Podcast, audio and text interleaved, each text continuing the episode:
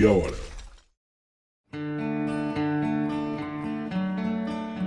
Energia eólica é realmente limpa? E de fato é uma boa solução para o aquecimento global? E o Brasil nisso tudo, a quantas anda? Pois é, a conversão da famosa energia cinética dos ventos em energia mecânica já vem sendo utilizada há muito tempo pela humanidade, há mais de 3 mil anos. Mas antes da gente dar sequência efetivamente nesse episódio, eu gostaria de alertar a você que está me ouvindo agora que eu sempre deixo as referências bibliográficas detalhadas na descrição do episódio, seja no Spotify, seja a descrição que a gente bola, que a gente faz preparando lá para o nosso Instagram do Geografia Meia Hora e no meu Instagram pessoal, que é o arroba Vitingel. Então, se você quiser extrapolar os conteúdos e os conceitos trabalhados no episódio de hoje, é só você buscar a descrição desse episódio.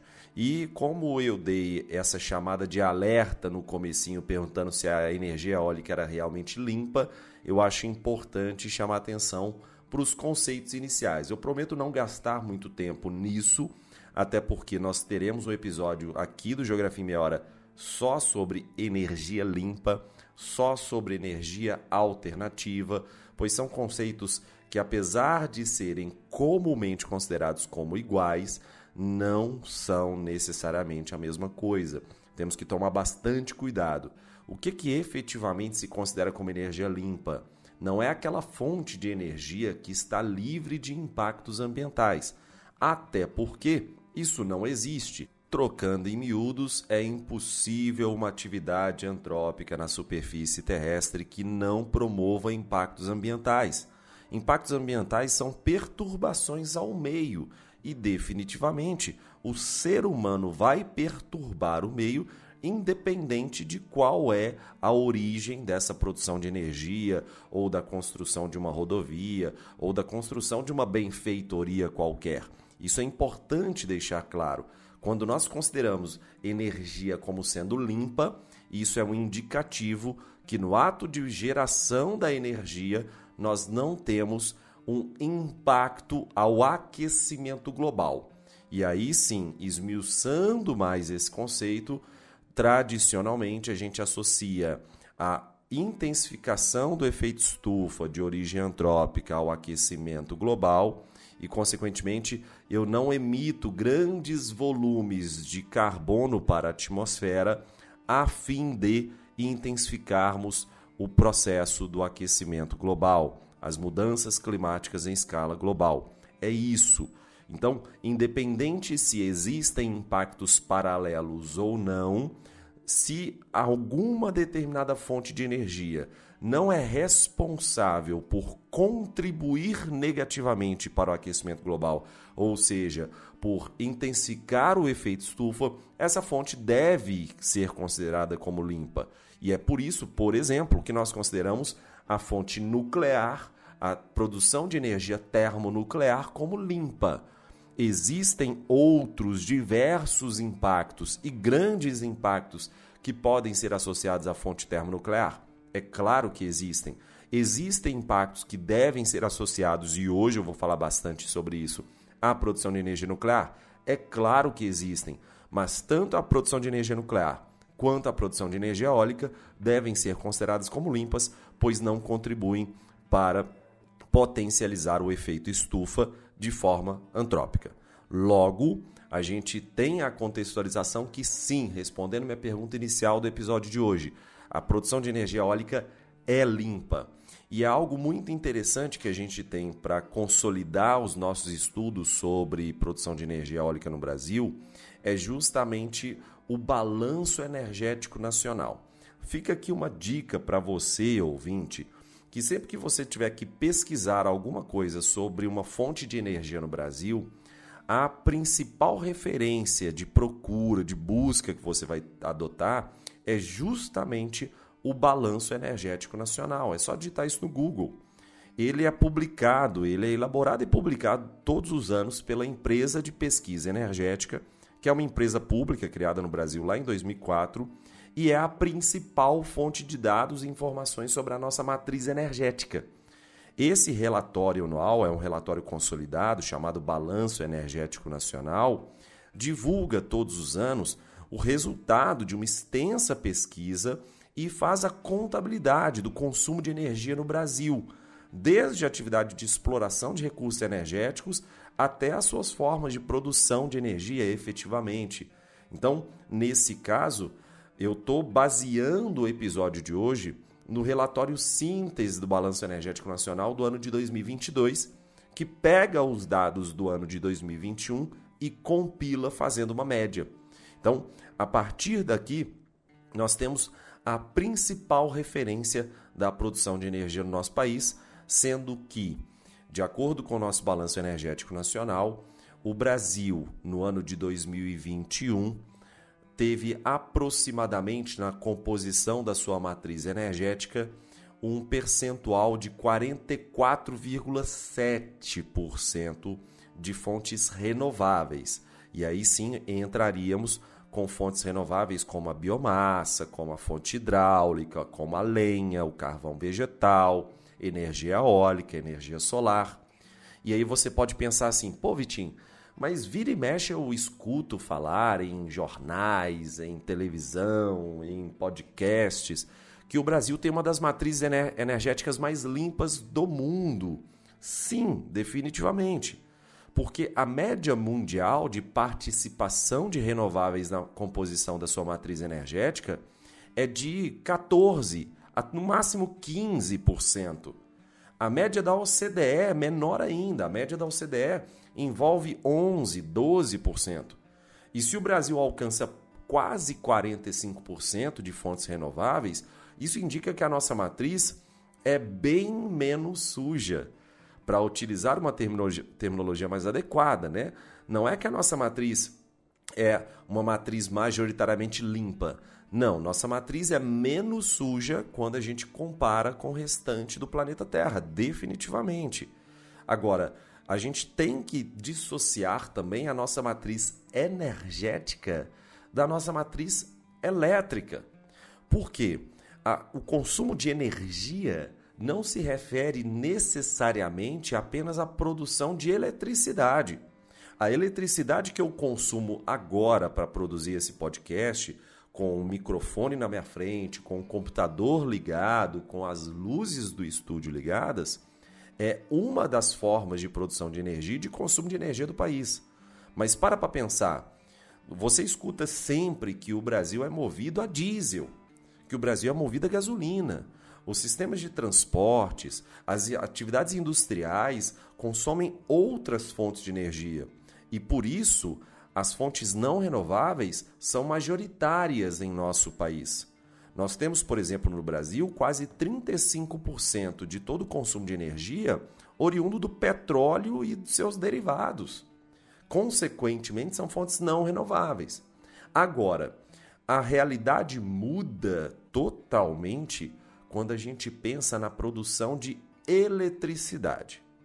Para você entender claramente o que eu estou dizendo de forma muito didática, Lembra quando você estava lá na quinta série no Jardim Borboletinha Azul com a tia Margarete te ensinando matemática? Ela te ensinou conjuntos.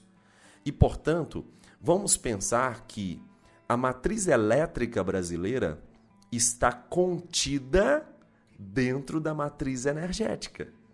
Então, pensando agora só na matriz elétrica brasileira, eu posso falar que efetivamente a participação de renováveis é absurdamente grande. Nós temos números que orbitam ao entorno de 80% de fontes renováveis na nossa composição da produção de eletricidade. E aí sim você pode encher a boca para falar para todo mundo. O Brasil tem uma das matrizes elétricas mais renováveis do planeta Terra. Só para a gente ter um paralelo, a média mundial é inferior a 30%. A média da OCDE gira ao entorno de 30%. O Brasil gira ao entorno de 80%. Então, sendo que desses 80%, nós temos um número que orbita entre 50 e 60, vai depender do ano, tá? Mas orbita entre 50 e 60% da produção de eletricidade vinda da fonte hidráulica. E aí nós temos as fontes eólica e de biomassa dentro das renováveis com grande destaque, principalmente para a eólica. É a nossa segunda origem renovável na composição da matriz elétrica brasileira.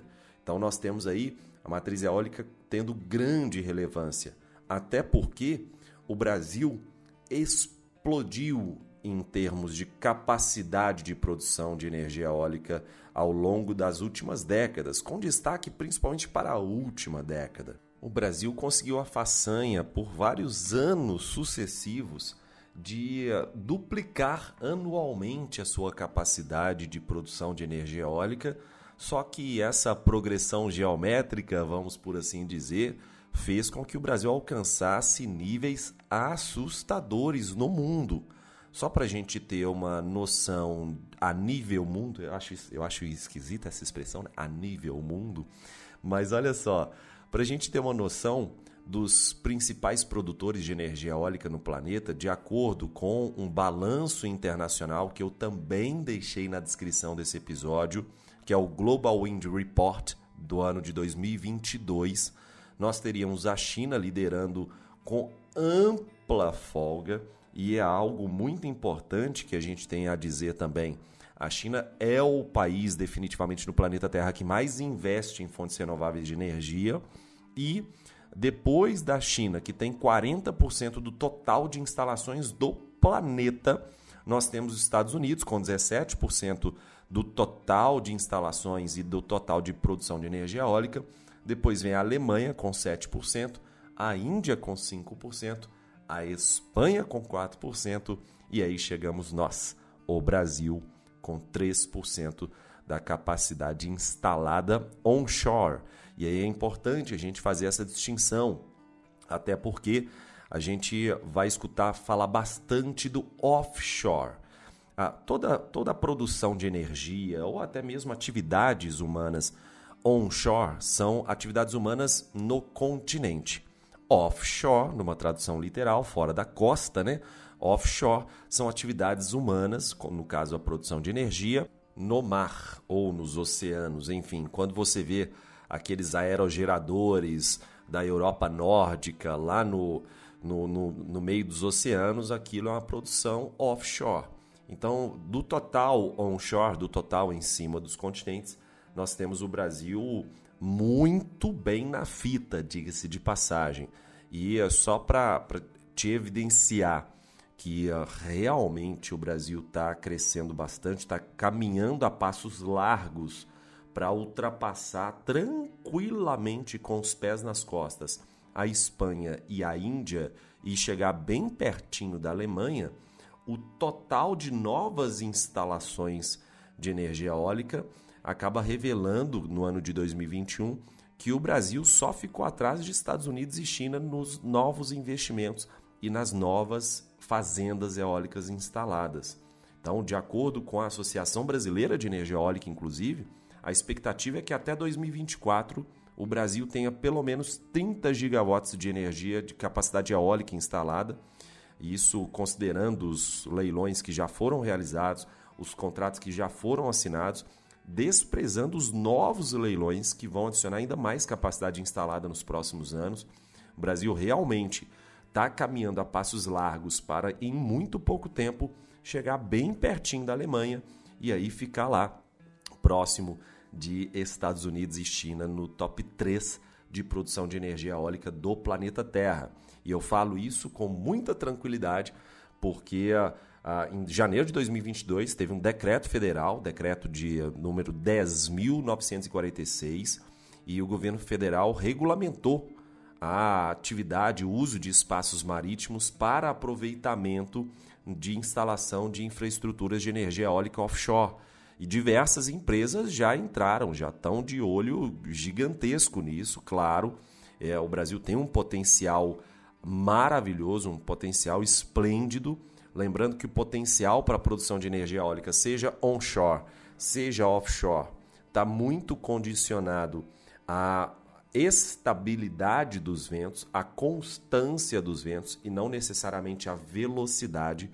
Por isso que nesse sentido o Nordeste nada de braçada quando é comparado à região Sul. São as duas principais regiões produtoras do nosso país, né? a região Nordeste e a região Sul, mas no caso da região Sul, nós temos maiores instabilidades dessas rajadas de ventos e isso faz com que a produção tenha um potencial menor do que o Nordeste. O Nordeste tem uma constância ideal para a produção de energia de energia eólica, para instalação dessas grandes fazendas eólicas, aproveitando essas grandes jazidas de ventos que possuem, que as, os nordestinos possuem, e com destaque grande para a Bahia e para o Rio Grande do Norte. É sempre muito importante, uma das coisas que eu mais ouço, assim, uma das perguntas que eu mais ouço definitivamente enquanto professor, agora não mais dentro de sala de aula, né, mas ainda trabalhando com as redes sociais, é a, a, o ranqueamento. Eu até citei isso em episódios anteriores, que eu, que eu tenho um certo afastamento dessa necessidade da galera ranquear as coisas, mas Bahia e Rio Grande do Norte se intercalam como os grandes produtores de energia eólica. Tem outros estados também, claro, como Ceará, tem, tem uma forte produção de energia eólica, mas Bahia e Rio Grande do Norte são importantíssimos na produção de energia eólica em nosso país. E a Bahia também se destaca bastante, inclusive na produção de energia solar, mas que vai ser um tema de um próximo episódio de podcast aí focando só em energia solar.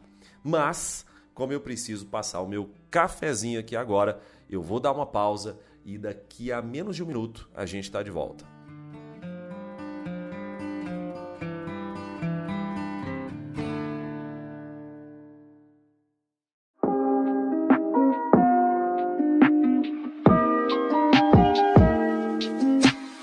E agora, para você ouvinte que chegou até aqui, eu queria propor uma pausa para te fazer um convite. A gente entende que nesse contexto de pós-verdade, de circulação deliberada de fake news, a divulgação de ciência de forma séria na internet é cada vez mais importante. Por isso, um conjunto de divulgadores científicos se reuniu ao entorno de um selo chamado Science Vlogs Brasil. Nesse conjunto de divulgadores de ciência, eu tenho muito orgulho de fazer parte com um canal chamado Terra Negra, mas juntamente de diversos outros canais, como Manual do Mundo, do Iberê, como Ciência Todo Dia, do Pedro Loss, como o canal do Pirula, o Blablalogia, enfim. Gostaria de convidar vocês a conhecer não apenas o canal Terra Negra e o trabalho com divulgação científica que a gente faz, mas também conhecer os outros canais membros do Science Vlogs Brasil.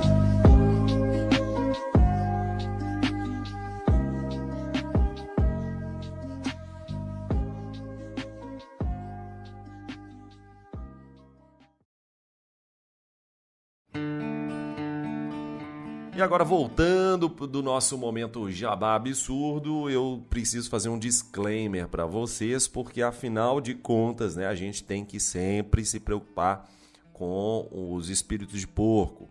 Eu falo isso pelo seguinte: eu já cansei de produzir conteúdo para o YouTube falando sobre impactos ambientais e as pessoas entenderem completamente errado, dizendo que eu não queria que aquela estrutura fosse construída, porque eu não queria o desenvolvimento da região, enfim. Eu não esqueço de quando a gente foi visitar um dos eixos, a gente mais especificamente o eixo norte da transposição de São Francisco e fizemos um vídeo sobre impactos ambientais associados à transposição de São Francisco. E a gente falando sobre uma série de impactos, claro, que estavam no estudo de impactos ambientais, nos relatórios de impactos ambientais e por aí vai. E muita gente falando: nossa, é um absurdo você do Sudeste me falar que aqui a gente está precisando de água, mas você não quer essa obra porque você vê alguns impactos ambientais e você não se preocupa com a população que vai receber. Gente, não é isso, pelo amor de santo Deus. Muito antes, pelo contrário, olha só. É, a, a ideia sempre de você fazer um estudo de impacto ambiental e um relatório de impacto ambiental sobre qualquer obra, independente se é para produção de energia ou não, envolve a mitigação desses impactos. Eu primeiro preciso identificar os possíveis impactos ambientais, sociais, econômicos de um determinado projeto, para que aí sim eu busque a mitigação desses impactos. Então, é óbvio que existem muitas benesses associadas à produção de energia eólica, claro. E a principal delas é uma produção de energia que vem reduzindo drasticamente o custo de quilowatt-hora nas últimas décadas. Quando eu falo drasticamente, você pode entender literalmente. Eu não estou utilizando hipérbole aqui. Realmente, o que nós observamos foi a energia eólica saindo da década de 90, ainda como uma fonte de energia bastante questionável quanto ao custo de produção dos aerogeradores e de instalação das fazendas eólicas, e entrando no ano de 2022 como uma das principais alternativas no combate ao aquecimento global, como a renovação da matriz energética, que é possivelmente a principal forma de combate ao aquecimento global. Então é claro que o meu desejo é ver o mundo todo espalhando catavento para tudo que é lado, mas tomando algumas precauções, óbvio. Então eu vou citar aqui alguns impactos para a gente entender efetivamente como a gente pode mitigá-los. O impacto que eu sempre ouço em relação à implantação de parques eólicos é, sobre a morte de pássaros. A maior preocupação relativa à fauna, de fato, vai ser com os pássaros, né? mais do que com os animais terrestres.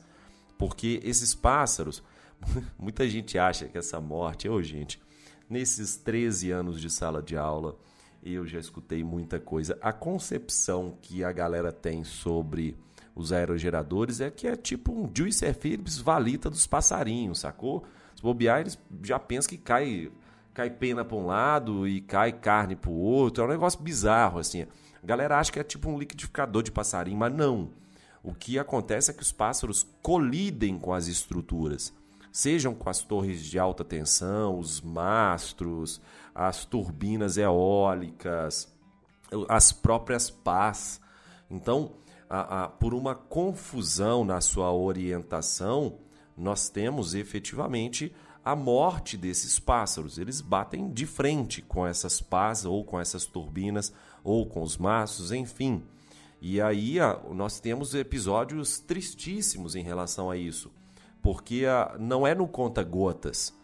Existe uma, um, um, projeto que foi instalado na, na Espanha, é, inclusive foi um projeto começou a ser instalado na década de 90 só que eh, eles interromperam o projeto em andamento por causa de eh, uma rota de imigração de, uma, de pássaros que estavam ameaçados de extinção.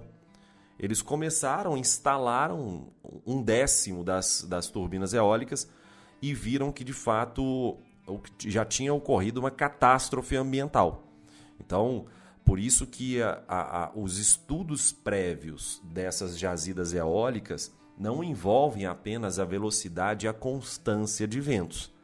Tem, os estudos têm que ser muito mais abrangentes do que foram feitos, por exemplo, na Espanha na década de 1990. Tem um estudo também bastante interessante recente, que eu já até deixei na descrição desse episódio, que compilou dados de 116 estudos sobre a estimativa anual de morte de pequenos pássaros.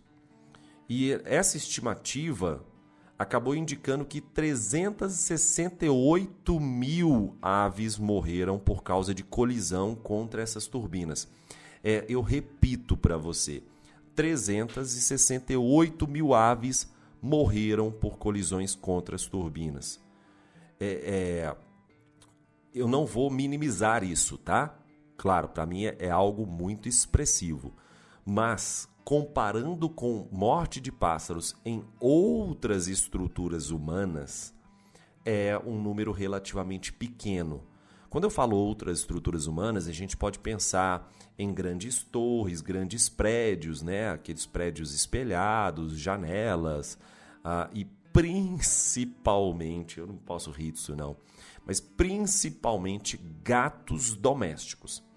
A estimativa é que as outras estruturas humanas matem de uh, milhões até bilhões de pássaros todos os anos. Só que só os gatos domésticos são responsáveis por mais de 1,4 bilhão de mortes, chegando até a quase 3,7 bilhões de aves todos os anos. Os gatos são cereais killers de aves anualmente no planeta Terra. E além disso, por exemplo, você pode ter tido uma experiência, as estradas, quem já pegou muita estrada, por exemplo, a gente pelo Terra Negra viajou o Brasil inteiro de carro, então quando você pega estrada, vira e mexe, você mata um passarinho lá, sacou? Então, a, a, essas estimativas de 368 mil fatalidades a, só nos Estados Unidos e no Canadá em relação aos, aos aerogeradores é bastante significativa, mas fica menor quando comparado às outras atividades humanas, né?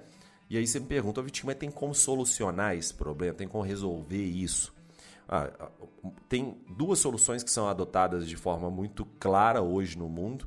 A primeira usa câmeras com inteligência artificial. Então, eles conseguem reconhecer que existem águias, falcões, morcegos e diversas outras aves em geral que estão se aproximando das turbinas e quando estão próximas às turbinas, essas turbinas são interrompidas. O movimento das turbinas é interrompido, tipo freia turbina, porque aí fica mais fácil da ave detectar e não bater de frente com as pás. Até porque ah, para cada ave dessa, que ah, principalmente a ave que é, que é simbólica para o país, né? Então, no caso dos Estados Unidos, tem a famosa águia careca, que é o símbolo dos Estados Unidos, né? Então, igual o urso é o símbolo da Rússia, a águia careca é o símbolo dos Estados Unidos. E aí, esses parques são obrigados a pagar 26 mil dólares por cada águia morta. E então eles investem bastante pesado na solução desses problemas e conseguem efetivamente solucionar. Na Noruega, por exemplo, eles testaram uma outra solução, que foi pintar as pás de, de uma outra cor, principalmente da cor preta. E eles conseguiram uma redução em mais de 70% na, na morte de aves por essa, por essa estratégia de pintar parte de uma pá de preto.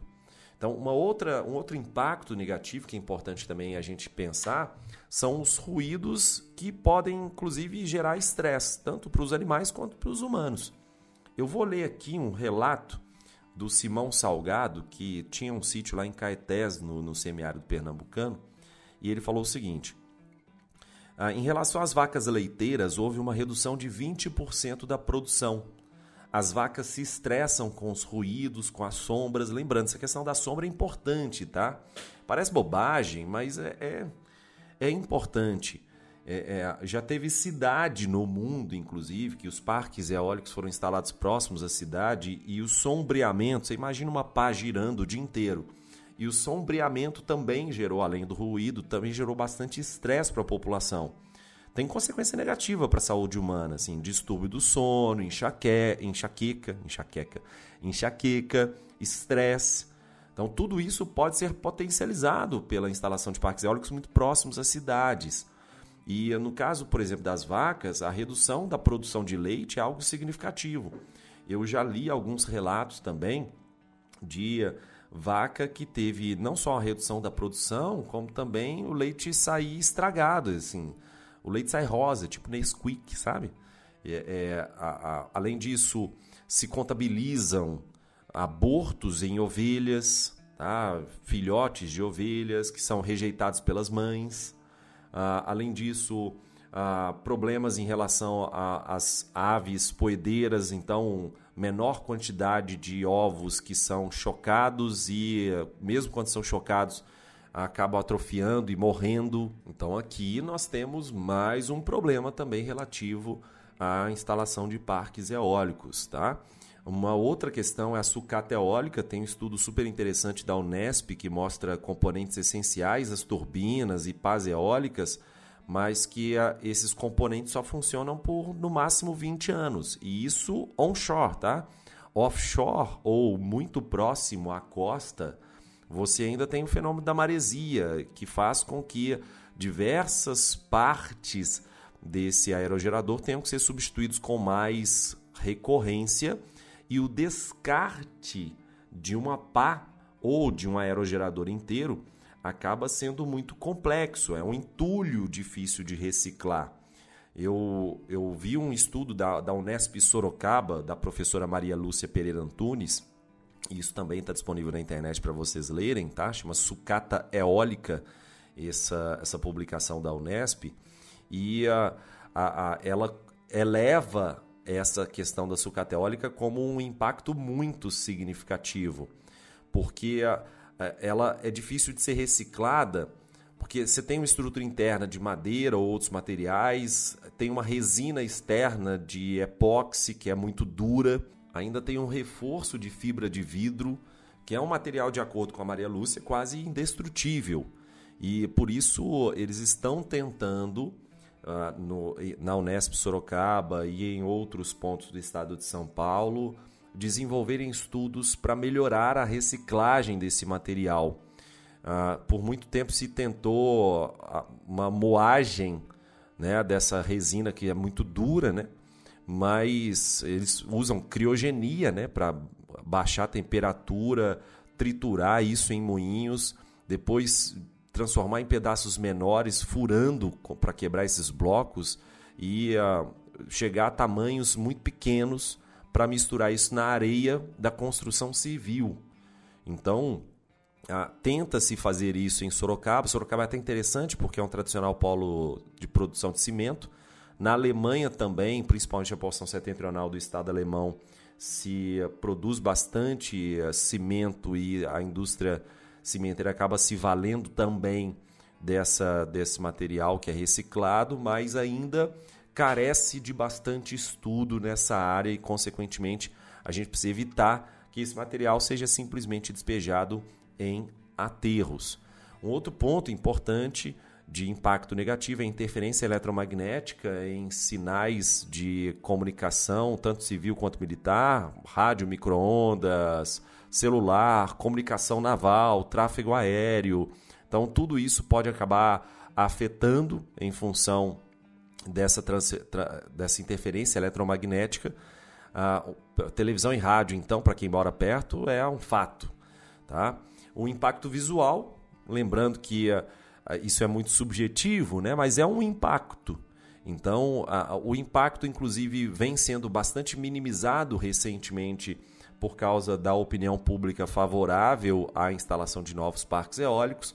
O consumo de minerais de terras raras, como o neodímio e o disprósio, acaba também sendo um impacto negativo, porque eles são utilizados como ímãs permanentes no aerogerador e a, a captação desses minerais e, posteriormente, utilizá-los como rejeitos acaba sendo, sendo bastante difícil e uh, tem um problema em, em, relação à captação dos minerais de terras raras em geral. Depois vou fazer um episódio também sobre os minerais de terras raras aqui no G30. E para a gente encerrar esses impactos negativos, os impactos paralelos, como construção de linhas de transmissão e estradas para levar para o estabelecimento, né, para essas fazendas eólicas, para esses parques eólicos, que uh, acaba gerando danos à vegetação local e fazendo com que nós tenhamos uma forte perturbação do meio. Mas está aí. Nós trabalhamos impactos ambientais negativos, a evolução da produção de energia eólica no Brasil, que é algo muito positivo, e eu espero muito que você tenha saído desse episódio com mais conteúdo sobre energia eólica que você entrou. É claro que o tema não se esgota por aqui, e é por isso que o Geografia em Meia Hora vai voltar a produzir bastante conteúdo sobre energia eólica ainda. Pode nos aguardar que a gente vai produzir bastante coisa juntos aqui no Geografia em Meia Hora, beleza? Muitíssimo obrigado pela sua participação, pela sua uh, permanência até o final desse episódio. Um grande beijo no seu coração e gostaria muito que você desse as nossas cinco estrelinhas lá no, no Spotify. E aí, coloca as cinco estrelinhas lá pra gente, fazendo um grande favor. Isso ajuda demais o projeto a ser levado para frente. E também acesse as nossas redes sociais, siga o Geografia em Meia Hora no Instagram, no Twitter e também a minha rede social pessoal, que é o Vitingel. Beleza? Um grande beijo e até semana que vem. Tchau, tchau.